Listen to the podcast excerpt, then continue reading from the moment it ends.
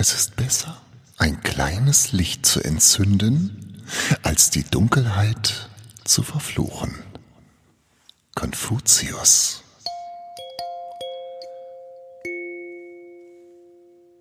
Willkommen im schwarzen Loch unter den Podcasts. Willkommen bei Lauter Limits. Heute Folge 77. Niesepeter. Und hier kommt die Eintagsfliege unter den Überlebenskünstlern. Tobias Osterheider. Hello. Hello. Ja, das stimmt.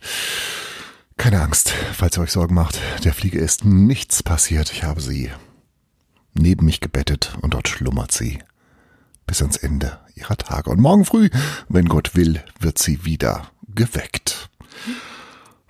Eine anstrengende und verrückte Woche liegt hinter mir, wahrscheinlich hinter dir auch. Und ähm, deswegen habe ich gedacht, am Wochenende mache ich nichts. Also nichts, nichts Schlimmes. Ich mache nichts Schlimmes, ich verspreche es. Ähm, lecker grillen, Spargel essen, spazieren gehen, durchatmen und loslassen. Und deswegen habe ich heute den Podcast gemacht, dass keine Pflichten mehr vor mir liegen, auch wenn das Gestalten dieses Podcasts natürlich eine sehr angenehme Aufgabe ist, aber trotzdem ist es eine Aufgabe.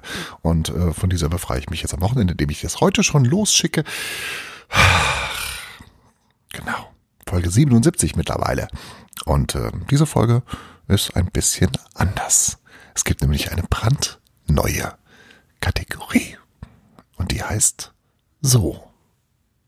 Also, ich habe ja keine Ahnung, aber ganz ehrlich, wenn es nach mir gehen würde, dann lauter Limits. Gedanken zur Krise. Geringschätzig Beschäftigte. Von Werten und von Wirklichkeit.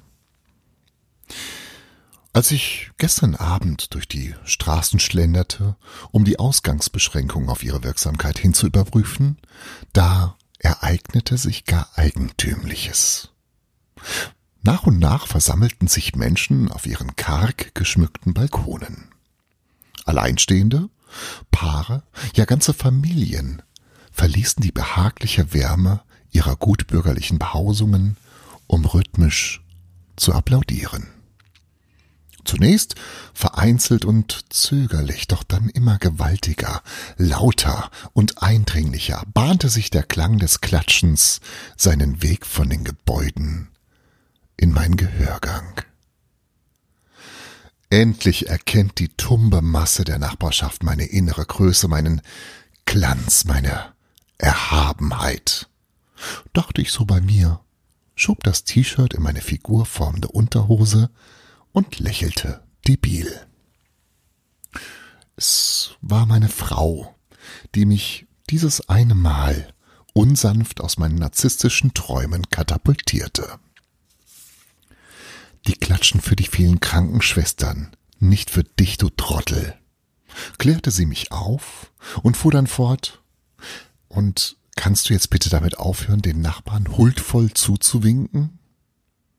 Hm, konnte ich. Meine Augen füllten sich mit Tränen.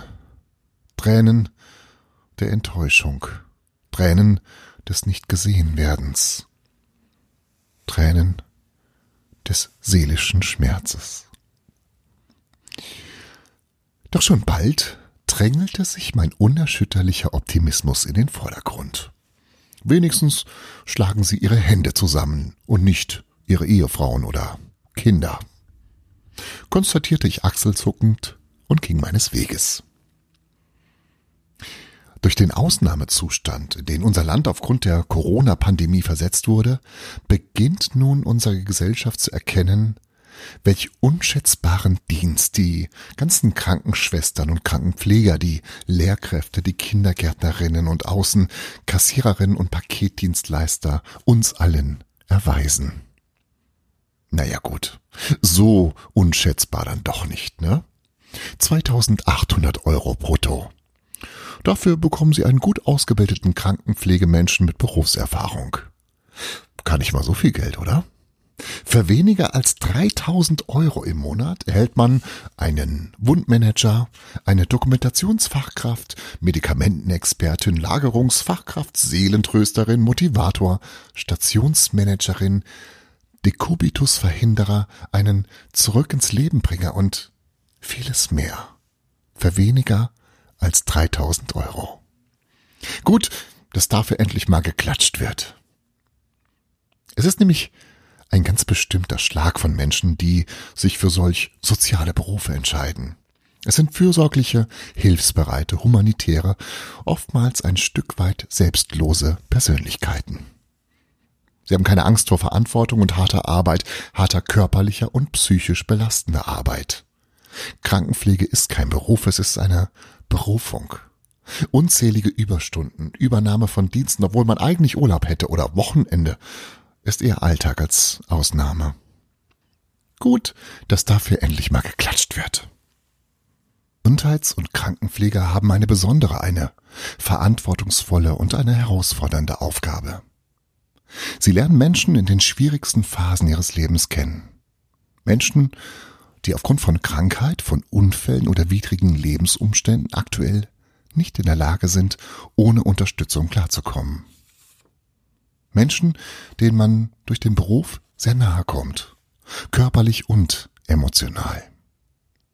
Feingefühl, Wertschätzung und ethisches Handeln sind ebenso gefordert wie resolutes Handeln und eine hohe Ekeltoleranz beim Absaugen von irgendwelchen Körpersekreten.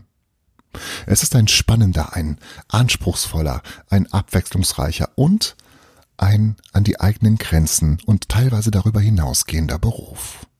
Gut, dass dafür endlich mal geklatscht wird für die Krankenschwestern. Hm. Krankenschwester. Schwester. Das klingt nach Familie. Vertraut. Oder? Das klingt nach jemandem, der nett und freundlich ist und gut kochen kann. Krankenschwester klingt nach jemandem, der ruhig mal das Pflaster wechseln kann, wenn das alt durchgesuppt ist. Wenn es allerdings dann darum geht, einen Katheter zu legen, dann ruft man dann doch lieber mal einen Arzt, oder?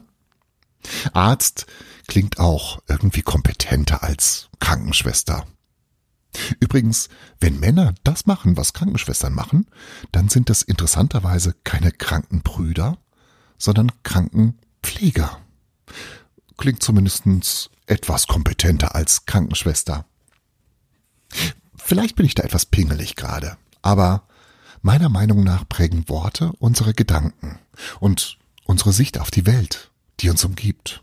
Und vielleicht sollten wir aufhören, uns auf Balkone zu stellen und Krach zu machen. Vielleicht sollten wir die Frauen und Männer, die jeden Tag und jede Nacht, die jedes Wochenende, an Ostern und an allen anderen Feiertagen in die Krankenhäuser und Heime gehen, die die Patienten stationär und ambulant betreuen, versorgen, die zuhören, pflegen, trösten, waschen, desinfizieren, die dabei helfen, Wunden schneller heilen zu lassen und Seelen wieder zum Strahlen zu bringen. Vielleicht sollten wir all diese Menschen, die sich jetzt gerade und schon immer den Arsch aufgerissen haben, um Menschenleben zu retten und vor Unheil zu bewahren, die trotz manchmal widrigster äußerer Umstände nicht die Flinte ins Korn, Korn werfen, sondern jeden Tag um jeden einzelnen Menschen weiterkämpfen, teilweise auf Kosten der eigenen Gesundheit. Vielleicht sollten wir diesen unzähligen Frauen und Männern endlich die gesellschaftliche Wertschätzung und den Respekt und das Gehalt geben, das diese Menschen mehr als verdienen.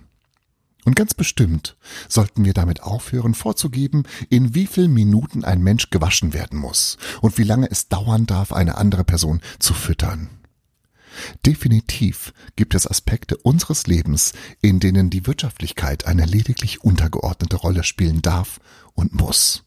Die Behandlung von Kranken gehört für mich eindeutig dazu. Und wenn unsere Gesellschaft es irgendwann geschafft haben wird, dass Medizin, Pflege und Therapie keine vordergründig wirtschaftliche Frage mehr ist, dann werde ich der Erste sein, der sich auf den Balkon stellt applaudiert. Lauter, lauter Limits. Vergiss den Rest der Welt, wenn du bei mir bist. Ohrenbetörend gut. Ja, ungewohnte, ernste, appellative Töne in diesem Podcast, aber ich finde, es gibt so ein paar Themen, da sollte man sich engagieren. Ja. Jens Spahn, sieh zu, ne?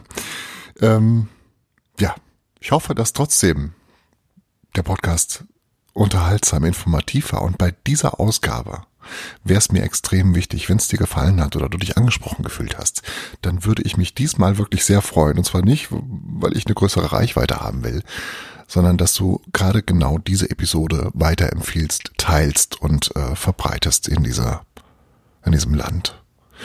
Und wir wollen hoffen, dass dann das Thema Gesundheit ein bisschen andere Schwerpunkte bekommt. In diesem Sinne hören wir uns irgendwann in den nächsten Tagen wieder, denn ich habe ein wunderbares Buch, ähm, ein, ein Kinderbuch für Jugendliche ähm, zum Lesen, Vorlesen, Inspirieren. Und das ist das Buch des Monats äh, März oder April, weiß ich gar nicht. Äh, das werde ich in dem Laufe der nächsten Tage vorstellen. Das kommt dann irgendwann, aber ich sage dann nochmal Bescheid. Einstweilen, Dankeschön fürs Zuhören und ähm, Abstand halten und ähm, gute Gesundheit. Wir hören uns. Tschüss. Das war Lauter Limits. Danke fürs Zuhören und bis zum nächsten Mal.